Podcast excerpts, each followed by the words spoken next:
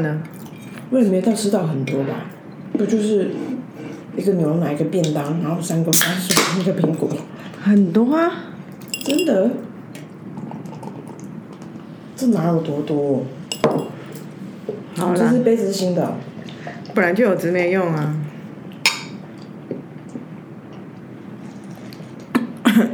睡里哦。大家好，这里是 A Z Chat Chat，A Z 说说姐，我是 Amy，我是 Zoe。我跟你说，嗯，有听友很认真的跟我讲一件事，什么事？因为我的我的我的听友呢，同时也是那个喝酒的图书馆嗯的 podcast 的的听友，嗯，然后他就觉得说，为什么？那他看过我们两个的脸嘛？他就说，为什么我们明明就长得也不错，然后 然后讲的东西其实也蛮接近的，可是为什么我们好像还没有到瞬间好像来个三炮而红？我就说，因为我们没有露脸吧，然后外加我们就没有那个精体神去制作那些素材，然后露脸 Podcaster 很多也不露脸，跟露脸有关吗？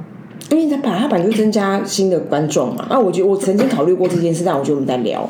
但总之，他我觉得是我们没有企图心，我们也没有认真在经营。我们出来啊来啊了来啊来啊，你不要在那边讲，每次 真的做个这图，三催四请，然后那边 delay 是你，然后现在那边给我喊这些，我没有，我只是传达听友的高心，我昂没有，我纯喊而已，就跟纯小是一样。对，所以我就是在 diss 你，不要在那边给我讲那种大话，说什么没道理，我们不怎么样，其实是有道理的，因为我们根本就是不够认真。我们除了录音以外，我们没有做任何的努力。没错，然后重点是他，但是他有他其实他只是拐着弯要给我们一个建言。啊，什么？他说我们每次题目选的很好，但题目都很短，然后前面想要太长了。所以我们我们聊太短了。我 对不起，我刚刚喝酒降到、不够深入，是不是？对他要他想要听正题，你还在那边，以前也是你一直说大家喜欢听闲聊的。不是因为听友就是白白种啊。可是我跟你讲，各位各位同学，我们其实不是为了要让你们听闲聊而闲聊，而是我们真的自己就认真闲聊起来，只是恰巧在录音而已。没错，其实实情是这样，因为我们每次录音都是很久没碰面，对不对？然后我们在工作的时候，其实就是虽然偶尔会岔题，可是大部分还在谈工作。所以能怎么办呢？所以我们就红不了啊。哎可是你有想要红吗 Never？say never，我就可以红啊，红什么啊？红在想要怎么不红啊？没有红，我跟你讲，我们现在不能够没有红，想说要红吗？我们妈哪位啊？算了啦，红也不见得有好太快了吧！太快了吧！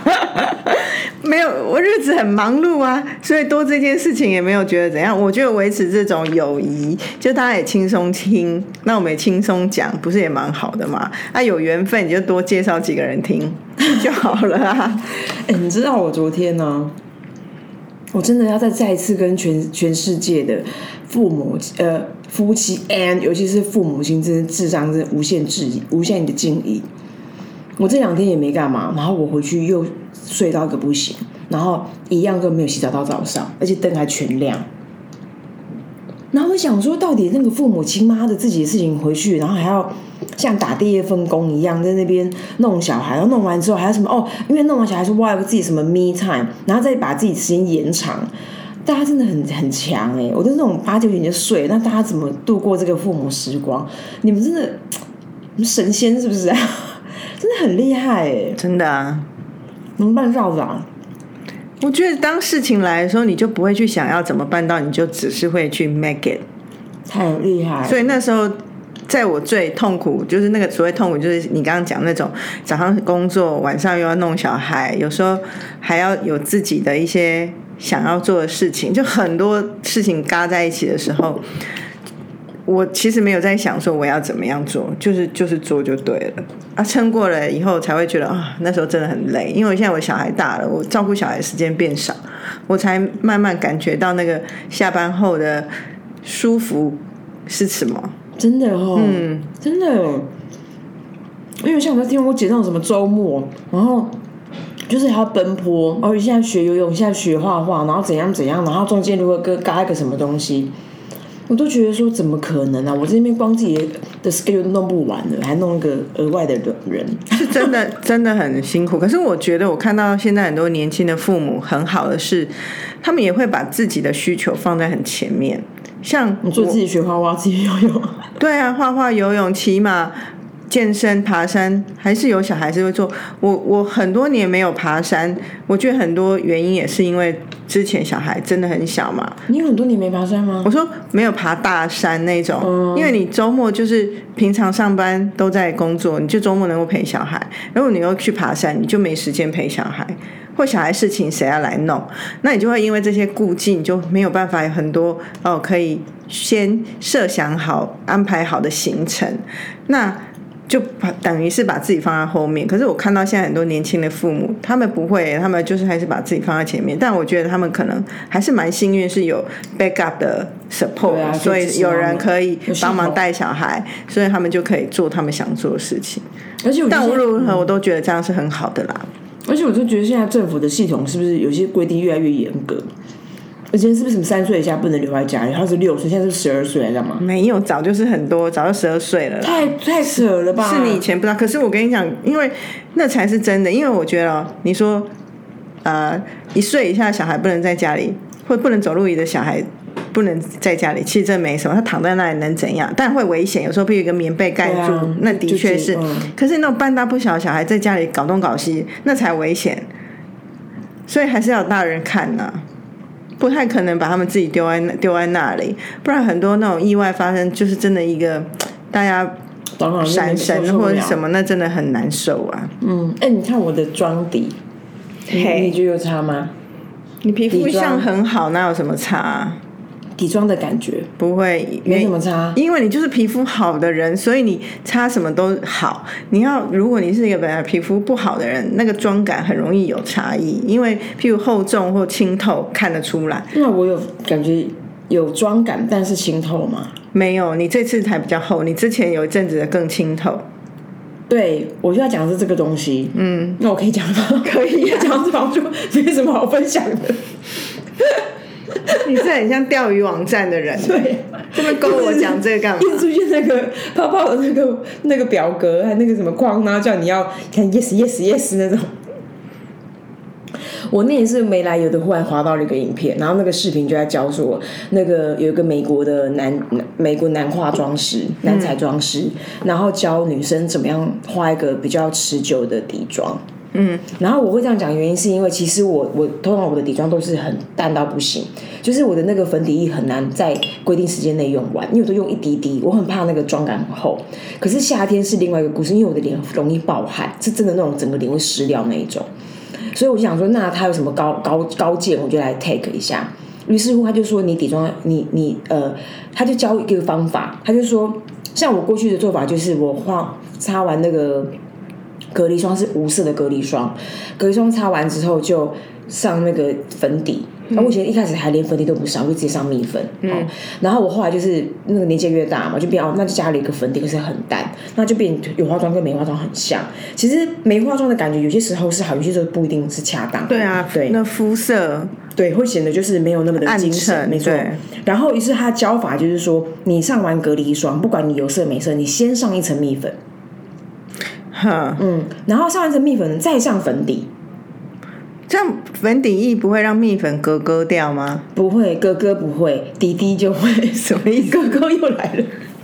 小好久闹，自从离开美国是，我等一下讲美国史。好，就是呢，就是这样，所以他就说，他就说，所以我就是这样上完蜜，上完粉底液再上蜜粉。后来我就发现，我昨天晚，我昨天到晚上，我的妆感都还像刚出门一样，而且现在已经夏天了，我就觉得很棒，可以跟大可是。蜜粉先上去，不就是有一个粉了吗？对，但是但是因为就是呃，你可是你吃粉的那个所以你要把蜜粉压进去。蜜粉通常都要压进去，不然蜜粉要干嘛？有些人追求，如果蜜粉在最外面，它是扫扫上去，并不一定是压上去。哦，我就是用粉扑，因为我不会用，我不会用刷子，OK，嗯，试试看哦所。以就是两层。OK，先隔离霜，不管你们颜色，上蜜粉，然后呢，那个上完，可是我的蜜粉是粉粉状，我不是那种压粉饼的，我懂。因为粉饼其实妆感比较重。好，然后第二层再上隔离那个什么谁粉底液，再上一层蜜粉。嗯，我觉得哎、感觉肤质不错，就是感觉精致感也是有出来的，不错，推荐给大家。好友，虽然前面跟大家说同学不要弄，可是忽然想跟跟大家分享，你知道我们那天就，因为之前不是出国，然后你不是说哦，有些硬币很小，可以捐一捐。对啊，然后我想说啊，那我因为我有一整桶的硬币，就各各式各样的国家我，我去美国的时候不就是带一大堆硬币？对对对我就把以前因为常去各国旅行，最后都剩下一些钱，然后我上次去美国的时候就把它全部带出去，然后我就是看到有人呢有抖内抖内的那个箱子的时候，就把硬币给撒进去。对，然后我就想说，哎、我有一整一整坨的硬币，然后我就趁机在整理它，这样，然后会把它拿出来分门别类啊，什么哦哪个国家，然后把它包一袋一袋，就确保下次出去可以用。然后里面就有一些美元，什么 quarter 啊、一美元啊那种的硬币干嘛的，就弄弄，我就跟我妈说，哦，好久没去美国，你假假条下面油啊，失忆症哦。真的，我完全不记得我们三月去。我觉得你那而且个你一定中邪，你去美国那件整个旅程都真的是完全完完全消，而且我跟你讲，其实我真的有短拍的问题，因为我中间不是跟你去美国，我还有去过旧金山一个月，我也忘光了，然后我就脑袋里面只想着说，哇，上上次去纽约玩之后，为什么会为什么为什么我会隔那么久没去美国？然后我然后我就忽然噔噔，就忽然就有人这样敲了我脑袋，他说啊靠，你们三月刚从美国回来。你有你有很大的然后你怎么然后你知道我怎么知道我我怎么回想起我三月刚从美国回来吗？因为我刚好那那个周末要出门，我要找很薄的那个零钱袋，因为我就是那种出门通常家里我都用带很轻薄的袋子，然后装就是装钱干嘛的。然后那个零钱袋里面就有很多的美元，一张一张有一元一元的五元一元，然后还有什么 coin，还有那些 coins 这样。那我想说奇怪，我怎么会有？因为我我我我我之前出国，我有我有买一些美金是当小费用，都在我的护照夹。我想说奇怪，我怎么会这个钱包这么多的美元？我说、啊、靠腰，我三月份去美国？那你跟你妈讲的时候，你妈没回应你哦？我妈在可能在看手机，在搓指甲，她就没回应我啊。对啊，你妈也我是也独居是不是？pretty 值得值得关心哎、哎、我很很扯哎、你们母女都很扯，我跟你说，最近老人院浑然不知啊。所以以后你不要跟人家争辩在那边坚持己见，因为你常常就一副很 for sure 的感觉，其实没有。就是你的脑袋真有问题我不是代表我不记得了嘛？不是我那边装装装，可是你看这件事，就证实你不记得，可是它就是明明是一个事实在那里，太恐怖了，好可怕啊、真的。可是我的确有这种，我不会这种这么大失望的。可是我常会说，我如果不记得要做什么事情，立刻做，我我把它搁着，我就会忘记。嗯，我常常被中断的事情就忘记我我我到底要做什么，很这很很容易。也也也没那么容易吧，就是一个老化现象。嗯，好，今天来聊一题，就是我们好像有点类似，曾经碰触过它，就是怎么找到自己的强项。我们没有讲过这一题啊，好，那那嗯，就是为什么要讨论这一题？应该这样讲。对，一开始肉也是说我们来讲讲自己的强项，我就说那不就整集都在说自己好棒棒，好恶心哦。我就把它改了题目，变成我们如何找到自己的强项。好，我先分享，我觉得我我并不是一个特有自信的人，从小到大，所以我好像都不是一直知道自己厉害在哪里，我都是从我不厉害在哪里那种删去法去执行我。我这个人生路上的选择，包含说，像我念五专的时候，我选择科系，我也是去用删除法，我就不喜欢数学。那我念商专嘛，可是商专多数是数学，所以我去念设计科。然后，所以也不是说我特会画画，我对设计特有想法，于去于是去念，我是用删除法。然后到了念设计科，你就会看到很多厉害的人，然后他们真的很有天分的，那你就知道自己也不是那那块料，所以那里面可以选择，我们会有比较像是往广告去的那种，比较往嗯。广告或者是设计的，啊，我就会比较偏往广告那边去，所以我后来就念大学就念广告，然后念广告更深入，又发现说，哎，有做业务的，有做创意，也有做什么什么什么啊。我设计课的时候就知道自己不是做创意的料了嘛，所以可是业务是不是我想做？那时候也不是很确定啊。总之就先念了研究所，才发现自己好像没有那么喜欢做业务工作，而是对研究有兴趣，所以是这样慢慢一直研究所在研究东西、啊，就是专题，就是你我这样比较停了吗？哦，你很烦呢、嗯，然后呢？还有在那边瞧他的内内啦，对啊，这听众听了受得了吗？代表我要听你讲话，我听进你的话，好意思，然后呢？就是研究所是在研究，是你就对于追求一个题目的探讨这件事情会有比较深入的理解跟对话嘛，跟同学老师，你就会知道，不是说在研究什么，那研究所又不是念到博士哪认真在研究什么，可是我觉得有开启去思考这件事情。嗯，所以我就觉得说啊，做业务的工作好像那时候也没有觉得完全不要，只是我很幸运的我。找第一份工作就找到奥美的研究员嘛，所以那时候我就觉得啊，做研究的工作，然后比比比起做业务，我更喜欢。所以我是用删除法去去找到我工作的脉络的，而不是用一个说我的强项在哪。因为我我觉得我好像都很容易像我刚刚在分享那样，我都会觉得哎呦，有别人别人比我更强，我就不是那个料，我就不会觉得我会比别人更突出，我就很难看到自己的优点。嗯，所以我不是那种有自信，然后就觉得哦，我就是这个最厉害，我要在这里更努力，然后让自己在这里更强。哎、像因为你还有小孩，那你会觉得说你在跟你小孩交流的过程里面，因为其实小孩蛮容易遇到那种不知道到底自己的优点是什么的，或者是强项或优势，那你怎么陪他探索？小时候，在他很小的时候，就会是安排各式的活动，你就会看到他对什么有兴趣啊。像我的小孩，明显对音乐啊、画画啊、艺文类一一概没兴趣，就是小时候很喜欢运动，可是他现在长大又对音乐有兴趣，所以我觉得也没有什么。那时候就只是让他去试。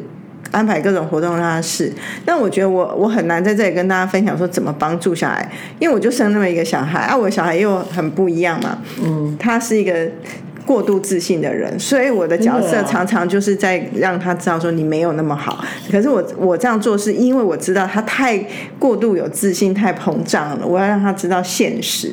如果他是一个自卑小孩，我不会这样对他。他就是自己，他每一次都是那种哦，我我很棒，这次没问题，结果回来是抓走啊，是啊、真的。所以你就会在那个地方稍微 diss 他一下。对，我不想让他觉得你真的你有你想的那么棒。那是所以是因为我知道小孩的特质，我才这样去回应他嘛，所以我我很难说回答你问题，因为我我如果多生几个就知道，但不会啊。因为我因为我觉得，嗯，包含我自己跟我们跟新一代的人相处，我就觉得这一题其实是，就当然它里面有探索，它里面也有那种，那你怎么用那种好像有点为主观与客观共存的方法去辨识自己是不是在一个相对这就就某一个单点来说，它能不能够属于你自己，属于一个专属的强项。那你自己是怎样？不讲专属，对不起，就说相对优势。我自己，我觉得我自己，呃，小时候的理解是跑步，你很会跑步，我很会跑步，就是我就发现，就是说，好像我的我的方式就是我在 average 里面找，在效率或效益上面的结果去理解我自己在这个地方是不是有优势的。小时候会有这么深入的思考哦，对 我不相信。啊，真的啊，那我怎么讲出来？那是长大后去归纳、啊，你小时候就知道说我要用效率跟效果来看我的长处在哪里。没有，我我小时候不用这个字眼嘛。可是比如说，你会知道，就是说，嗯，为什么？因为为什么别人学语文都一副很苦恼，可是我在念呃国中还高中学英文，我觉得很简单。或者是怎么写作文，别人都好像要要要描述一个故事，要然后你老师已经讲说哦起承转合、起承转开合、三开门见山法、前后呼应法啊，不就是有一个公式你可以套用，你就可以做一个表表达。可是很多就是没办法套用那个公式。我觉得你这样讲都是太高等的人类，那你可能是奇才。我觉得多数人应该是都是先从成就感来判断。我做这件事情，我获得成就，我就会开心，然后我就会觉得我的优势在哪里。他会有成就啊，所以我我我刚讲，我为什么我第一个讲的是跑步？因为我觉得，如果你讲作文，那个还蛮主观的。我讲跑步的原因，就是因为你会发现说，一样的一百公尺，台圈都一样，一样，我们都是小学三年级。然后我就是跑比我就是跑得比较快，比较快嘛，所以我就发现说，哦，原来我在跑步上面是有优势啊，。就是因为跑步的成绩你比别人短，那就是一个成就。对可是你刚刚讲到说效率跟效能，我觉得那那套进去太复杂了，小孩哪有可能思考这个这件事情的效率跟效能是什么？除非你说因为在你练跑，你发现别人一个一礼拜要练五天才能够有那样的跑量，你现在练三天就有，你有分析过。但我不相信儿童时期的人类，除非天才。我觉得那个时候我的我的呃我的认知是我的感知是来自于那个结果。对啊所以就成就感啊对，但是我所以我才会说那时候我就有这个感知。可是用这件事情去去去描述它，去分析它，是我现在当然是大人，我才帮他讲这件事。因为我们刚刚讨论就是你怎么去觉察，你怎么去探索，你在哪些地方是不是好像好像是有相对优势的。因为结果论一定是最直观，就是啊，做这个我会有好的回报，那我就就觉得自己厉害啊。对，所以我，我觉得它就是一个很好的、很好的理解法。因为我们的题目是如何去理解自己的强项在哪里。很多人，很多人都是懵的，真的就是很多人说我我觉得这不厉害，那你怎么去理解？你怎么去感觉你自己这个地方是不是是有相对优势、相对相对优势的？但我觉得这个的前提是，也许就要回到我我们我刚刚一开始说那种，在看小孩要找到他的长才。的时候，父母会做的，就是说让他去做各种体验，然后就会知道他会做什么，不会做什么。可是我们长大之后，我们的体验其实都变少了，所以有些人很郁郁寡欢，觉得自己什么都不会。可是我就会很想问，那你有去试过？你会什么？这个不会什么？对啊，如果你现在都觉得我你什么都不好，那你为什么不要试着说好？我觉得所谓的试不是试一下那种一日什么什么，那没有用。你就至少说我今年我都来 explore。一个乐器，明年换一个。啊，如果换连续五年乐器都不行，就表示你对音乐没天分，这样太久了吧？好，随便了。你可能你喜欢的乐器可能就两种嘛，你可能试个两年就知道。啊，后来就不行，那就换运动，运动就试个三项，你总会会五项一直试，就是你不断的试才会知道自己的长才在。最后你可能会发现，你就是一个被迟发现的，被什么什么领域淹没的、搁的一个什么啊，或者是你你你烘焙，然后或者是烹调，啊，你都没去试，你怎么知道你会不会啊？真的，所以这是第一关。所以我觉得像我们两个的个性蛮像，是因为我们常常就在试不同的东西，嗯，而且就会花一段时间就在都在做。虽然最终我们也没有成很厉害的烘焙的人，或者很厉害的园艺家，或很厉害的登山家，但是我们都在尝试这种生活体验，会知道说啊自己喜欢什么或不喜欢什么，擅不擅长还其次，可是至少喜欢不喜欢，生活乐趣会在哪，所以就会觉得不会觉得内心那么匮乏吧。嗯，我觉得你这个提醒很很很超棒的，因为因为尤其是我们某种程度，我们的那种学习欲望或那种探索欲望，在在我们这个时代里头，很很多时候大家会认为那是年轻的时候会做的事，他不会是跟着我们一直到我们逐渐去到某个地方。可是我们好像就会一直保持这件事情，就变成是好像你都会有一些新的碰撞，然后去理解自己在这地方有没有机会。嗯，我现在看起来我那些都没什么机会。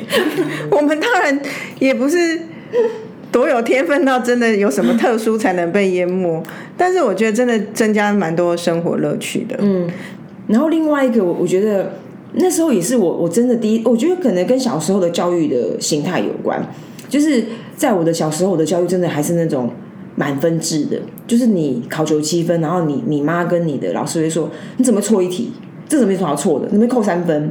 可是现在人都说九七分你很强哎、就是不一样态度。那我讲这个原因是因为。我印象中我，我我在成熟之后的第一个学期其实是打鼓，嗯，就是那个爵士鼓。然后那个爵士鼓的那个教练就说：“哎、你神童哦。”就是其实我是看不懂谱的，可是我就我我的身体好像就有一些用运动的细胞去记忆一些节奏感，所以我能够打在那个点上。但是我不是看着一个什么十六 beat、八 beat，然后去知道那个的关系是什么。然后因为他这么讲，我真的知道他实学两年，但是我其实没有学出什么东西。可是可是我有一个续航力，所以我觉得成长片好重要哦。对啊，我我就是想 echo 这件事，因为我们现在更多时候是在工作上，我们带领团队，然后你你必须要看到团队成员的优势，你才能够知道什么样任务派给他会更相得益彰嘛？或者是说你也希望人们这边有成长？那我觉得其实我我有一个沉淀是说，要怎么样看到别人优点？因为有时候说真的，我们会就觉得啊东西就不好，或者是说啊就好像还没有看到这个人，就是还是雾雾的，还没看到他的亮点。但我后来都会检讨说，我是不是用我自己的标准？然后再评估别人，所以我又不是想要别人来像我，所以就不应该用我的标准，而是应该是比较客观的去看这个人的特质，嗯，然后就会帮助我比较能够哎看到这个人有意思的地方。而且当你让他们知道，当你从这个角度重新再切回去的时候，你让他们知道，他们好像亮的地方会更亮。对，然后让，而且这个东西啊，不要放在心里。你当你看到的时候，我觉得要创造机会，让他的亮点被别人看到，这个才有机会帮助这个循环是是是有扩大的。不然你也只是心里默默说：“哎呦，这个人 presentation skill 不错。”但是你并不会让人那个人觉得那是他的长处。那就像你那个打鼓老师。的那个 case，他如果没有说你像个神童，你可能也不会觉得，哎，我好像有机会可以变成一个打两年的人，打两年的普通人。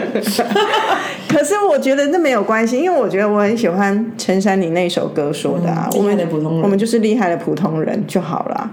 我们本来就是厉害的普通人啊，对啊，我们又没有要变成多多怎么样？没错，我们就是没有要天下杂志手插胸前那种啊。我们有拍过这种照片吗？在天下没有吧？我觉得不会。我的手手插胸前应该有别的姿势吧，而不是那种。我应该只是想要遮住胸胸部吧。刚好那天下垂，是不是？他 还有没有什么探索法可以给到大家一点 idea 的？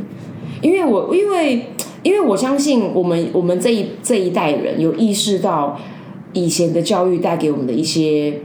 没有绝对正面的帮助，所以我相信新时代的老师一定用不同的方法。可是我，可是我，当然我们还是有不跟不同新时代的人相处嘛，不管是面在一起工作，我我我感觉好像大家对这件事情还是蛮迷惘的。很多时候，说有吗？会会自我怀疑。你讲要就是去搞专坡，他还是没办法意识到说他他真的 do something 这样。我觉得有一个啊，也许是我们这个行业比较容易实践呐，但是我觉得。大家听听看，不妨试试看。我觉得有时候我看到那个人会瞬间变得很亮，是不是他公办公事公办？嗯，而是他把他私人领域里面的特质或专长带到公领域的时候，会发现说那个有一个加成的效果。譬如说，哦，乱讲。有的人就是热爱梗图，然后写那种迷音很强，然后他们都是自己也可以创造或干嘛。那通常只是在私下大家拿来做乐子的一些东西。可是如果他因为那个东西把它运用在他的提案内容，让他的提案的节奏跟提案的舒服度有一种愉快感。我举例哦，这是我捏造的案子，那他就会形成他个人的特色。嗯，那我觉得这个时代有特色都比什么还要重要。那他就会在他公事公办有一个一定的专业水准之余，又有另外一种特质，于是他就很容易把这个变成是他的优势。哎，你讲的真好哎！你知道那个，你知道哎，我我我 let you know，你知道我忽然想到说那个呃。我之前，因为我就是很喜我我的小时候是超喜喜欢擦指甲油的，我每一个礼拜我都会上新色，然后卸甲，就反正这种就是不厌其烦。然后这个礼拜怎么为这指甲油搭配衣服，就我很喜欢干这件事。然后，可是你知道，就我觉得你讲没错，就是我们这个领域很容易把我们的第十五专长拿出来用，一般的领域其实蛮难的。可是，可是，可是，我觉得他这我们这个分享，它有一个优点是说，你也可以，你也可以创造这个契机。对啊，他你可能不像我们在体验或遇到客户很多元，可以把自己私领域的专长用出来。可是我觉得你可以假设你是一个就是很会。Ice break 讲冷笑话的人，你就把因为你也是职场上这种很软实力也是很厉害啊。可是你可能没有想过，你也可能觉得只是我私底下好玩的，而不会想要把它运用出来。嗯，我刚指甲油故事没有讲完，抱歉是我的问题。所以呢，所以后来那时候，当我服务指甲油客户的时候，我就会很能很能够跟客人对话那些什么色彩学的东西，然后这件事情如何让它更出彩，然后你就会知道，你讨论的不是一个专案，而是是一个那种爱漂亮的人，这种直接。间在很缤纷的人，他们在幻想什么？他们脑袋其实有个第二个宇宙的。然后我以前很喜欢看那种各式各样的杂志，后来我也帮个运动品牌发展一本杂志。那我觉得他好像就是就是，如果我现在很中规中矩的，然后按照一些呃原本不管是客户的还是我的老板给我的指令，他就会在那个框架里面会没有我自己的色彩。可是如果你有意识的把自己的第十五专长拿进来，就会像你刚刚讲，就会创造个人特色。对啊，所以我觉得有时候当然是我们这个领域比较容易啊，不要就是只在框架内想着你的专二，而是是把多一点自己个人的。企图放进来，嗯，或个人的特色放进来就会很好，那就会是那个地方就会是你的优势。但是如果你是一个会计师，我就不知道该怎么办。我我曾经服务一个客人，他是一个日本客户，然后呢，那个日本客户那家企业呢是一个高度严谨，几乎要不苟言笑才行的企业。然后他就跟我分享说，他然后他其实他穿着也是那种。绝对深蓝的，然后你你看他每十次装扮里面十次都是一样，他就是一一套路，他们不是制服，他是自己把它变制服。但我然后可是你在言谈中总觉得这个人就是有 something，就是他这个有点三八，但是你感觉不到他。然后于是乎我怎么知道他怎么在他的工作里面找乐子？他就是说他们都他们他是属于那种数务科的人。要出各式各样的报表啊，然后要做整合干嘛？他说他对报表的那个表格，表格对不对？一个日系大企业哦的颜色做改变，比如这个这季是深蓝，下一季是猪肝红，然后其实这个乐趣，这种自己会发现。对，可是可是他可是他的他刚刚听就去发现就是说，哎，他们好像在这个里面有增加一点活泼感，然后。就给一些很细心的人，他最后会研究出色彩学。当我们用猪肝红的时候，业绩都很好。对啊，所以呢，以后就用猪肝红。没错，就该是这种。我觉得这一集是不是堪称干货满满啊？还好吧？你看，你是我儿子那种自信满满的人。不是，我们真的，我自己也算是很认真演出，好不好？OK，拜拜，拜。